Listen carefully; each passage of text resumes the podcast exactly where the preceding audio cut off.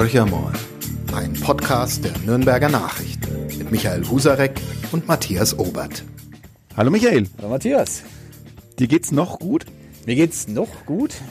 Obwohl du ein turbulentes Wochenende oder einen vor allem einen spannenden Montag ähm, hinter dich gebracht hast. Ja, ich hatte Glück und Pech zugleich. Ähm, ähm, Glück insofern, als ich Montag auf einer Dienstreise war und ähm, Pech und ein bisschen schlechtes Gewissen, als die ganze Arbeit bei meinem Kollegen Alexander Jungkunz äh, abgeladen war, der die geballte Reaktion auf unser neues Layout, äh, den Relaunch, wie es heißt, abbekommen hat. Und ja, es gibt viele Menschen, die sich mit uns beschäftigen. Man muss das vorbehaltlos positiv sehen. Das hast du sehr schön formuliert, aber lass uns mal drüber reden, was eigentlich äh, genau passiert ist. Also ich selber war auch sehr überrascht. Also ich kam erst gestern Abend mhm. zurück, habe es aber ja online ganz massiv äh, verfolgt und ähm, du hast eine Zeitung vor dir, die schaut wirklich ganz anders aus. Ich muss, jetzt bin ich ja teilweise an diesem Prozess sozusagen ganz am Rande immer so ein bisschen mhm. beteiligt gewesen. Ich habe es mir nicht so vorgestellt, ich habe es mir nicht so toll vorgestellt. Also okay. ich bin jetzt einer der Fans dieses neuen Layouts, aber vielleicht liegt es ja daran, dass ich von äh, dem Verlag der Presse bezahlt werde. Nein, natürlich nicht. Ich meine es wirklich ganz ehrlich, ich fand es toll gelöst. Ähm, und ähm, ja, was, was war so der, der Hintergrund jetzt von dem ganzen Relaunch? Ja, der Hintergrund war, dass wir tatsächlich, was unser Erscheinungsbild anbelangt, die Verpackung, wenn man so will, ähm, aus Sicht der Chefredaktion wirklich einen gewissen Rückstau hatten. Wir haben die letzten Jahre, vielleicht sogar Jahrzehnte, allenfalls in homöopathischen Dosen unser Blatt verändert. Wir haben keinen wirklichen ähm, Neuanfang gewagt. Äh, und für uns als Chefredakteure, die wir jetzt seit zwei, drei Vierteljahren im Amt sind, war es eigentlich an unserem ersten Tag, als wir zur Redaktion sozusagen sprachen und unsere Ziele für die nächsten Jahre verkündet haben, war ein Eckpfeiler, ein neues Layout. Das war uns wichtig, das war auch unserer Redaktion wichtig, das ist auch für unsere Positionierung am Markt wichtig. Und naja, nachdem wir eben lang nichts gemacht haben, war es dann ein doch etwas größerer Wurf, ähm, immer noch eine Evolution und keine Revolution aus meiner Sicht. Aber äh, für viele Leser ist es natürlich, und das verstehe ich sehr, sehr, sehr gut, ähm, ein bisschen eine Abkehr von alten Gewohnheiten. Und alles, was man sozusagen gewöhnt ist, hat man lieb und schätzt es wert. Und jede Veränderung ähm, ist dann schwierig. Wir haben es glaube ich, sehr, sehr gut und sehr ausführlich kommuniziert vorher mit einem Countdown in der Zeitung, ähm, so dass die Reaktionen tatsächlich, es waren einige hundert, also es ist durchaus nennenswert, ähm, aber insgesamt ähm, sehr viel Verbundenheit zu uns signalisiert haben. Das fand ich ganz toll. Auch die Kritiker haben gesagt, Mensch, ähm, ihr seid die Nürnberger Nachrichten, ihr seid unsere, meine Zeitung, ein Stück Heimat für mich und das fand ich ganz, ganz mhm, toll. Mhm. Gab auch, gab auch Kritik äh, für mhm. viele, äh, war es dann einfach ähm, sozusagen ein Tick zu heftig. Wir haben ja jetzt eine luftigere Zeitung, also wir haben sozusagen die Gegenwart beim Thema äh, Optik erreicht. Ähm, wir kamen aus der Vergangenheit mit viel Bleisatz, wie wir in der Fachsprache sagen, also sehr eng gedrängte komplizierte Buchstabenkombinationen. Äh, Jetzt ist es einfach leichter zu lesen. Das war unser Ziel. Leichter zu lesen, übersichtlicher und äh, nichts an der Qualität einbüßen, im Gegenteil. Also wenn man jetzt mal für den Podcast-Hörer, der vielleicht noch nicht Abonnent der Nürnberger Nachrichten ist oder auch vielleicht als seltener Käufer oder kein Käufer, wie würdest du das beschreiben, was sich jetzt ähm, wirklich verändert hat? Also du hast gesagt, mhm. luftiger, mehr Bilder, weniger Bilder, größere Bilder. Wie geht's aber, Eigentlich, wie gehen wir thematisch um? Also hat genau. sich thematisch was verändert? Ja, es hat sich hat tatsächlich viele Folgen. Also ich fange mal bei den Bildern an. Es sind wirklich weniger Bilder. Dafür haben wir uns klar entschieden, ähm, ein sozusagen kalkulierter Doppler. Wir haben uns entschieden für die entschiedene Seite. Wir verlangen, dass äh, unsere Kollegen, die das Blatt planen, eine Entscheidung treffen. Was ist das tragende Thema, das tragende Bild? Das wird entsprechend groß gemacht. Und dann gibt's vielleicht noch nur ein weiteres Motiv, ein kleines auf der Seite. Also es ist eine Veränderung. Ähm, weniger Bilder, dafür Top-Qualität äh, und äh, auch eine Gewichtung, äh, die stimmt. Wir werden auch weniger hm, sogenannte mittlere Texte machen. Mittlere Texte sind so Textlängen ähm, in, in Zeilen umgerechnet 80, 90 Zeilen. Die hatten wir früher immer so gebraucht, um irgendwie die Seiten voll zu machen. Ähm, da glauben wir, dass die verzichtbar sind in vielen Bereichen. Wir wollen also auch da eine klare Entscheidung bei der Auswahl treffen. Ähm, Im Internet gibt's alles, das weißt du am allerbesten als Online-Chef. In der Zeitung äh, gab's noch nie alles, da war es schon immer eine Auswahl. Wir sagen, ähm, wir machen euch, liebe Kundinnen und Kunden, diese Auswahl künftig noch leichter, indem wir sie ganz klarer treffen. Das ist so die inhaltliche Komponente. Transparenz, ein weiteres Stichwort. Ähm, unsere Kommentatoren sind alle mit Kopf erkennbar, mit der dahinter folgenden E-Mail-Adresse. Wir wollen den Kontakt, wir wollen die Rückmeldung, das Feedback unserer Kunden haben. Das war bisher auch möglich, äh, aber es war nicht ganz so einfach. Jetzt machen wir es den Menschen leichter, mit uns in Kontakt zu treten.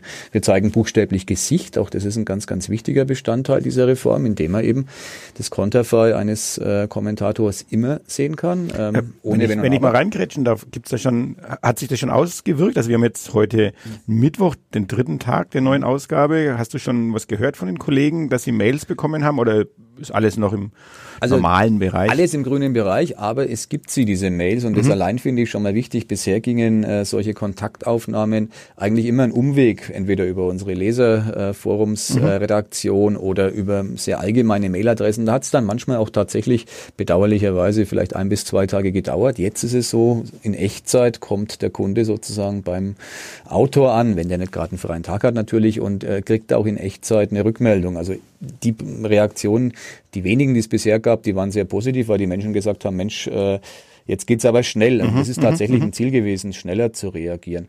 Insgesamt haben wir an der Struktur des Blattes, muss man auch sagen, nichts verändert. Wir setzen weiterhin auf die äh, Ressortaufteilung, die wir hatten. Politik, Wirtschaft, Lokales, Feuilleton und so weiter.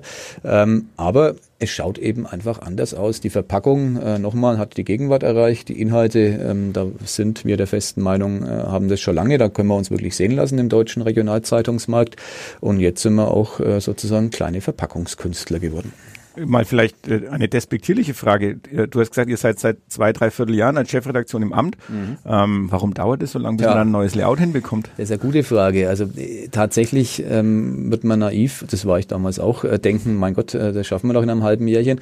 Aber es ist wirklich so, die, die rein technischen Voraussetzungen, um sozusagen alle Systeme umzustellen, das wurde uns gleich gesagt, äh, rechnet mit eineinhalb Jahren. So lange hat es auch tatsächlich gedauert. Also als wir die Auswahl getroffen haben für den Entwurf, wir haben ja verschiedene Entwürfe, Entwürfe uns angesehen, gemeinsam mit äh, unserer Geschäftsleitung natürlich. Äh, vom Zeitpunkt Auswahl des Entwurfs äh, bis zur Umsetzung waren es fast genau eineinhalb Jahre, die einfach an technischen Arbeiten, ähm, die ich jetzt gar nicht so nachvollziehen kann, weil ich davon wenig verstehe, nötig waren. Und ein dickes Dankeschön an alle Kolleginnen und Kollegen, die haben wirklich rackern müssen. Man muss sozusagen jeden jeden Befehl. Ein Kollege hat schön formuliert, ähm, der Christian Peer aus äh, unserer äh, Produktions- oder Produktplanung, der sozusagen für, dafür verantwortlich ist, dass das, was wir als Redaktion, ich sage es mal ganz salopp, so produzieren tagsüber, auch dann wirklich gedruckt werden kann. Das ist sozusagen dessen Scharnierfunktion. Und der hat gesagt, äh, das, was wir getan haben, ist nichts anderes, als wenn man ähm, beim fahrenden Auto äh, die Reifen wechselt. Und ich finde ein ganz schönes Bild, also weil wir, wir haben ja immer weiter produziert, mhm, es gab ja immer jeden Tag eine Zeitung, da gab es jetzt keine Pause, wo man sagt, hm, jetzt ist mal vier Wochen lang Ruhe und wir bauen um. Wir mussten wirklich, ähm, während äh, das Auto weiterfuhr, Reifenwechsel machen und äh, alles mögliche andere auch auswechseln. Also da kann man vielleicht ein bisschen die Komplexität erkennen. Und es waren ja auch Kollegen wirklich nonstop sozusagen mit beschäftigt. Wir haben den ja. Georg Lietz, ähm, genau. wir haben beim Kicker drüben den Kollegen, der fürs Layout zuständig ist, also genau. die, die auch in der Planung sehr, sehr intensiv mit dabei sein mussten, äh, um das überhaupt hinzubekommen. Also, also es war, war ein hoher Aufwand und äh, wir würden natürlich uns auch freuen, wenn unsere Podcast-Hörer uns ein wie auch immer geartetes Feedback geben. Also wir leben gerade vom Feedback und sammeln und äh, freuen uns, wenn da Rückmeldungen kommen, gerne auch kritische.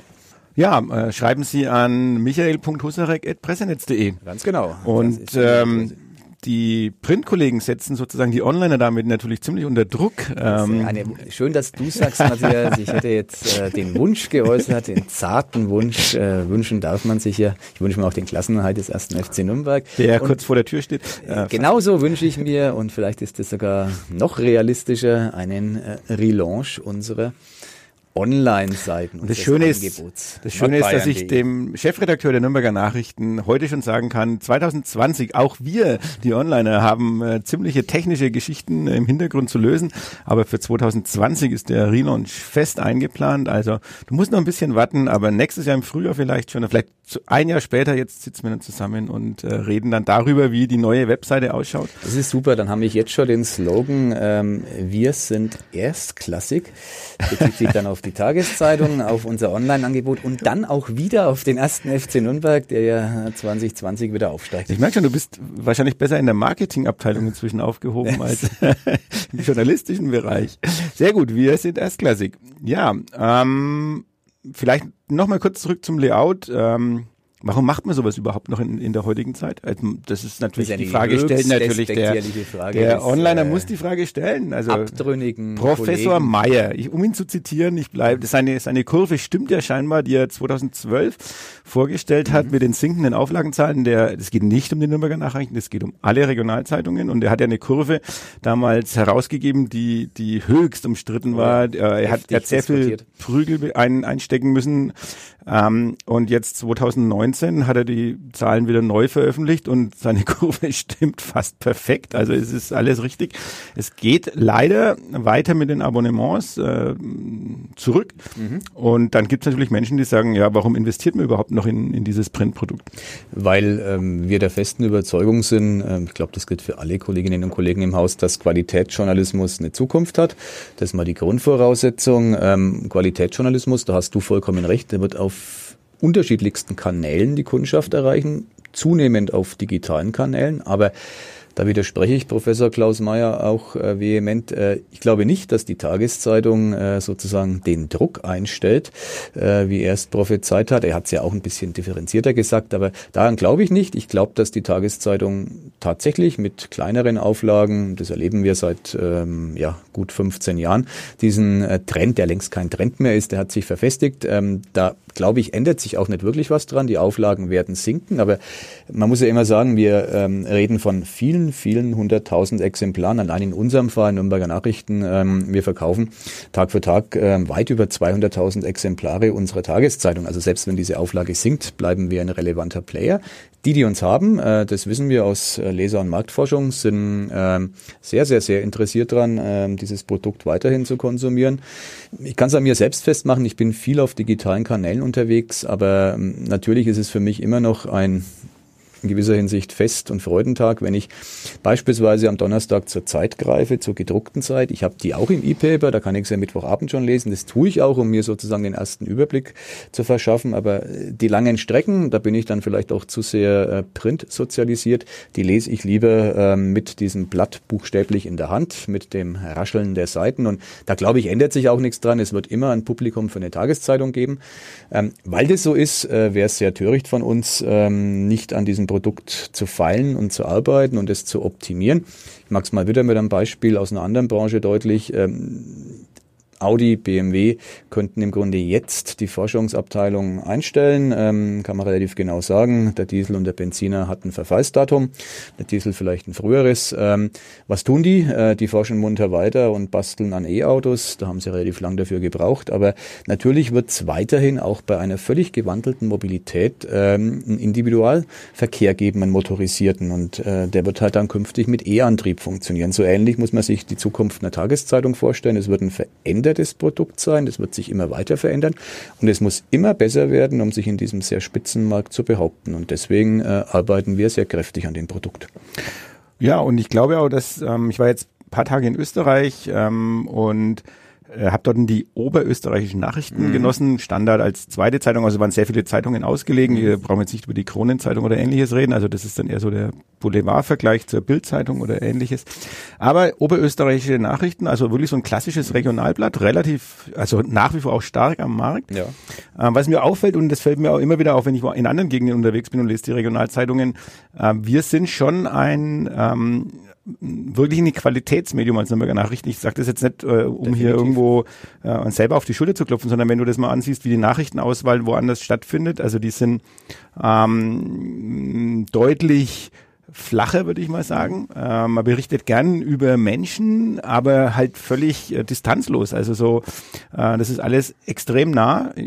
Ist vielleicht auch ein Konzept, kann ja sein, aber äh, was fehlt, ist ähm, die Kritikfähigkeit auch. Also es wird eigentlich alles positiv gesehen, egal was da passiert, äh, egal wer gerade irgendwo seinen Kopf äh, in die Zeitung hält. Das ist alles super, ist alles. Also das ist so diese Bussi-Bussi-Gesellschaft, habe ich mir damit gedacht, die wird schon sehr gepflegt und gehegt.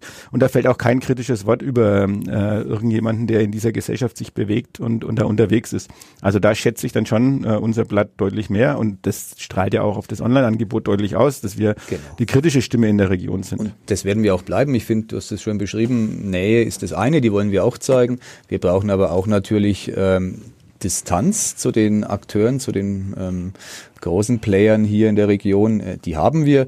Wer unseren Podcast verfolgt, weiß, dass wir mit einer gewissen kritischen Distanz zum Beispiel Markus Söder begleiten, den bayerischen Ministerpräsidenten. Finde ich auch wichtig. Äh, hat nichts damit zu tun, dass der Mann gute Arbeit äh, leistet in vielen Bereichen, aber dennoch ist es kritikwürdig. Das ist die Aufgabe von Medien, die wird es auch bleiben. Und wir müssen auch da einen Spagat hinkriegen. Ja, wir wollen Heimat stärken. Wir leben von dieser Heimat. Wir sind ein Teil dieser Heimat. Wir wollen auch positive Geschichten transportieren. Aber das machen wir dann, wenn wir davon überzeugt sind, dass das auch wirklich positiv ist. Äh, ansonsten würden wir auch weiterhin und werden das auch tun, auf die kritischen Aspekte hinweisen. Das ist unsere Aufgabe.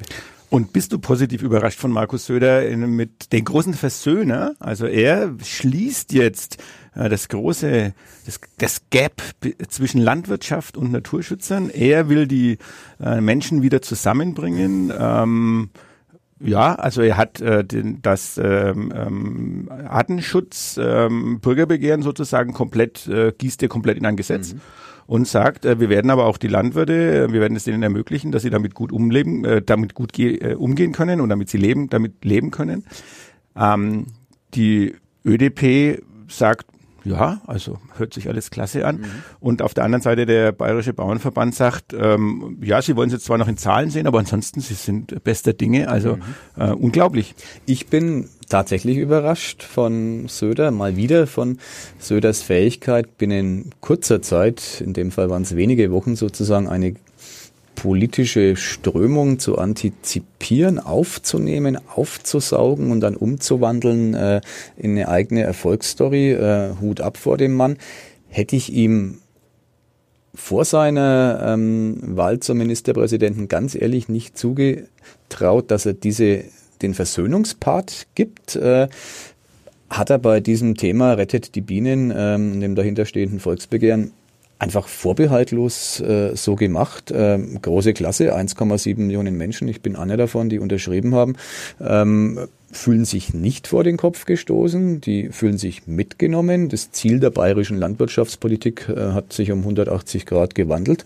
30 Prozent äh, ökologischer äh, Anbau ist äh, angepeilt im neuen Naturschutzgesetz. Der Bauernverband äh, ich würde es nicht weiter kommentieren, sonst geraten wir wieder ins Fahrwasser, ähm, Bauernbashing zu betreiben. Der Bauernverband, um den geht's, sagt, das ist alles super, wunderbar, äh, möge es so sein. Ähm, also Söder hat es geschafft, äh, alle Stimmen zu vereinen äh, und es kann eigentlich gar nichts Schlechtes dabei rauskommen und deswegen bin ich äh, da wirklich positiv gestimmt, ähm, anders als bei den bayerischen Finanzen, aber da kommen wir vielleicht noch drauf. Kommen wir sicherlich noch drauf. Ich wollte nur noch sagen, vielleicht ist es auch ein bisschen ähm, mit Blick auf die EU da ist ja die Kritik auch da, dass das Gießkannenprinzip mhm. ähm, in der Form nicht mehr weitergehen soll oder kann. Das heißt, ähm, je nach Größe des Betriebs äh, bekommst du höhere Subventionen mhm. oder Zuschüsse. Also man wird dort eine Veränderung wird's geben. Mhm. Das kann vielleicht noch ein oder zwei oder drei Jahre dauern, weiß man nie so ganz genau ja. bei der EU, bis es zu einer Einigung kommt. Aber es wird auf jeden Fall in die Richtung gehen.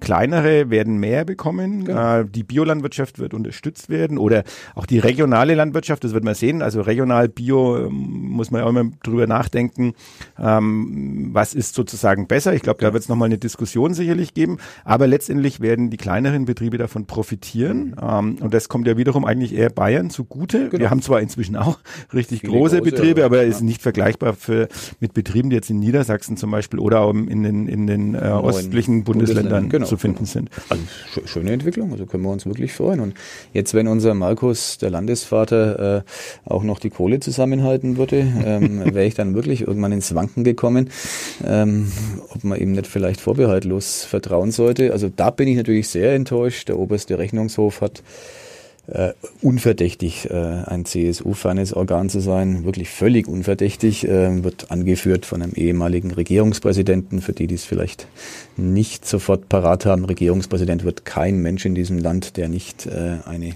der richtigen Partei sehr, sehr, sehr große Nähe zur ähm, staatstragenden Partei hat. Die ist in Bayern nun mal die CSU. Äh, also völlig unverdächtig, äh, CSU-Bashing zu betreiben, der bayerische oberste Rechnungshof. Äh, und der hat dann doch in Person seines Präsidenten, des Herrn Hillenbrand, ähm, der Staatsregierung kräftigst die Leviten gelesen äh, und gesagt, liebe Freunde, so wie ihr mit den Finanzen umgeht, geht's nicht. Das ist weder nachhaltig noch zukunftstauglich. Ihr gebt zu viel Geld aus. Das ist ja ein Thema, das wir auch schon in unserem Podcast ein paar Mal hatten was mich wirklich besorgt. Ähm, ich finde vieles nachvollziehbar an dieser ähm, neuen Koalition, die unser Land äh, regiert, CSU-freie Wähler, aber wie die mit der Kohle umgehen, das ist für mich äh, völlig unverantwortlich. Das geht gut, solange die Wirtschaft einigermaßen brummt. Das tut sie immer noch. Die ersten Anzeichen, dass das nicht mehr so bleibt, die gibt's ja. Und ich verstehe es nicht, was Söder und Co. da reitet. Ja, Markus Söder hat aber dazu gesagt, er ist, äh, die, die Kritik erinnert ihn an Dinner for One. Äh, es ist also jedes Jahr das Gleiche. Bayern steht super gut da, äh, ist an der Spitze aller Bundesländer, ähm, höchste Steigerungsraten bei der Wirtschaftskraft, bei den Steuereinnahmen, äh, alles, äh, alles wunderbar. Und jedes Mal kommt dieser blöde ähm, oberste Rechnungshof und sagt, sie würden irgendwelche Fehler machen. Also er hat es dann eher versucht, so lamoyant äh, beiseite zu schieben. Ja, aber das, das äh, haut nicht hin. Mich erinnert Söders Kritik an die drei Affen, äh, Augen zu, äh, Mund zu, Ohren zu.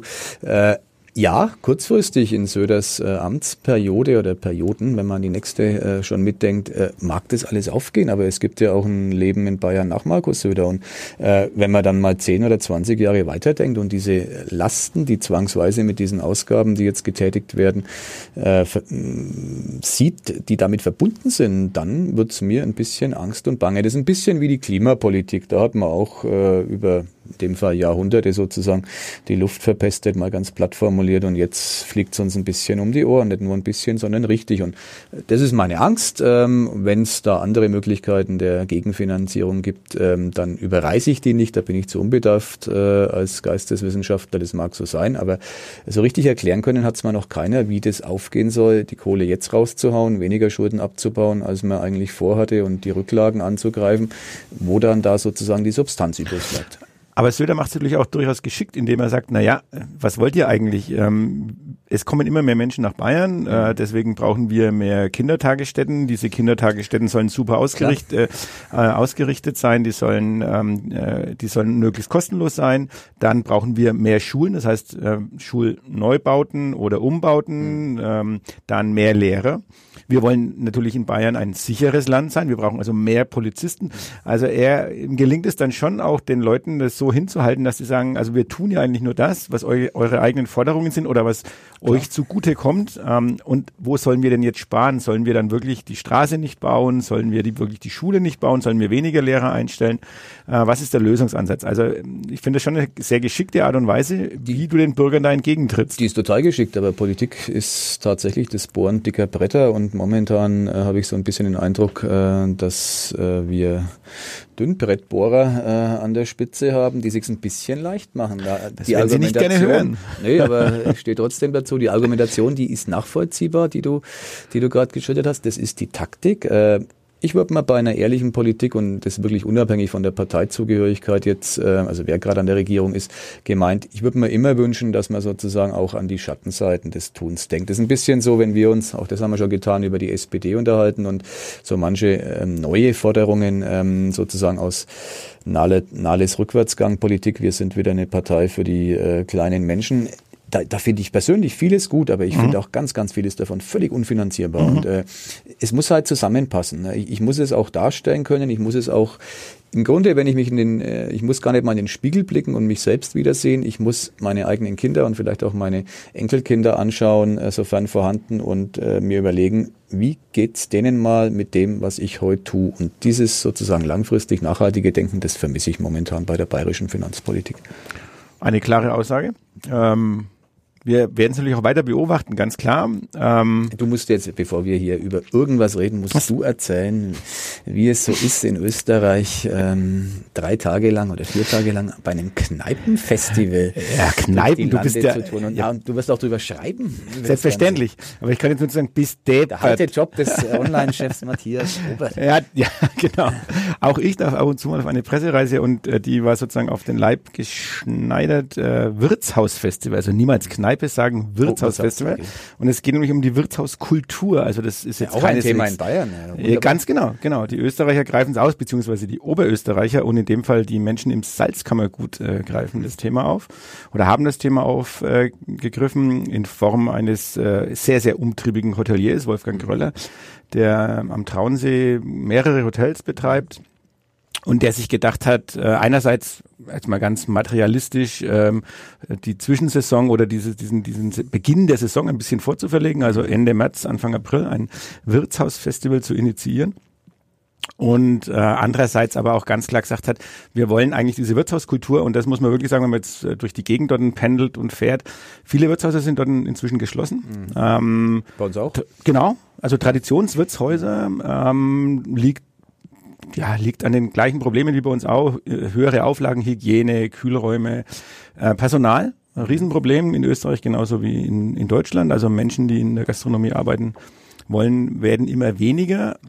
Klar, die, Belohn äh, die Entlohnung ist jetzt auch nicht so riesig. Mhm. Ähm, gleichzeitig scheinen die in Österreich zumindest äh, gewerkschaftlich ganz gut organisiert zu sein, weil der Hotelier hat auch darüber gejammert, äh, über die Forderungen der äh, Mitarbeiter. Ähm, und bei denen heißt es Kollektiv dann und das Kollektiv ist relativ stark, also die Gewerkschaft. Und mhm.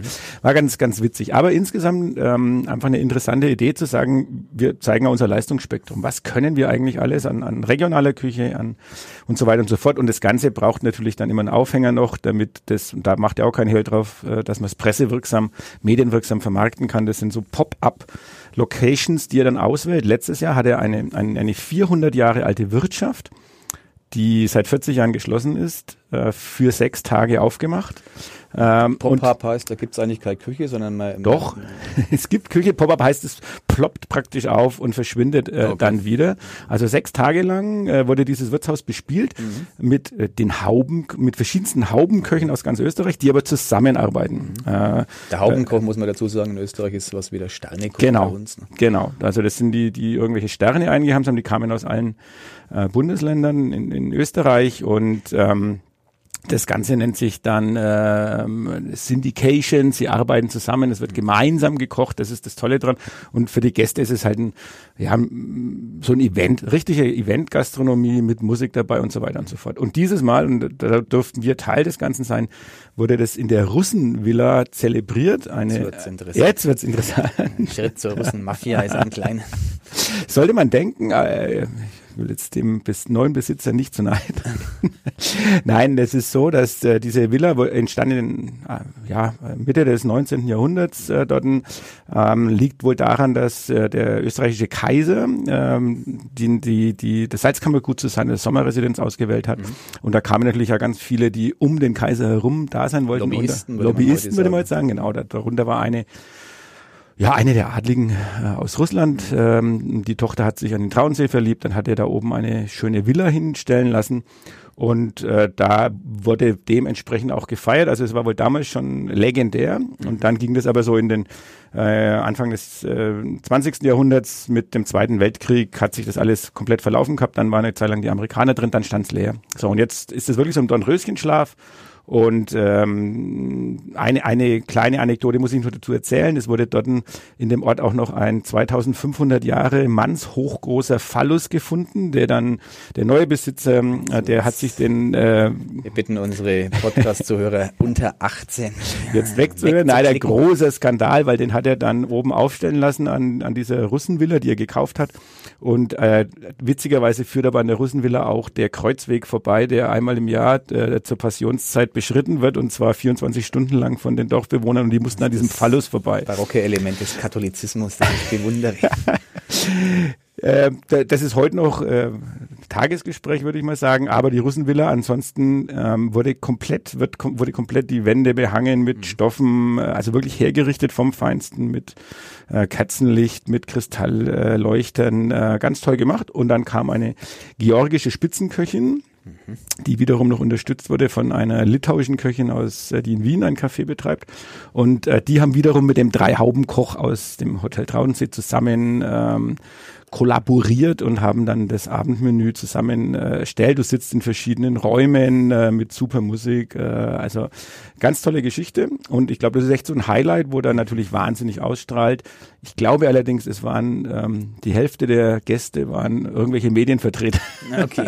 und die anderen waren eingeladen, weil sie wieder Freunde oder Bekannte aus der Gastronomie waren. Das ist aber ja immer so. Am Anfang muss man sozusagen die Werbetrommel rühren. Deswegen dürfen dann auch da mal Medienvertreter dabei sein. Bin gespannt, was draus wird. Ähm, ich kann nächste Woche berichten, wie man bei Tucher ist, äh, Tucherbräu. Okay. Ähm, dort stellt sich Wir reden heute über Chef auch die, vor. Wir, die angenehmen Zeiten des kulinarische Journalistendaseins. Köstlichkeiten, genau. Also wir werden uns darüber unterhalten und ähm, was die Reise von Matthias Obert anbelangt, wer ihn kennt, weiß, dass nicht nur gegessen wurde, es dürfte auch das eine oder andere Getränk gegeben haben. Da schweigt sozusagen.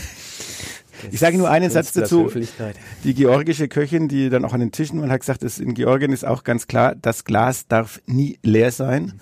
Und ähm, nach jedem Trinkspruch, der am Tisch äh, ausgesprochen wurde, musste ein Wodka getrunken werden.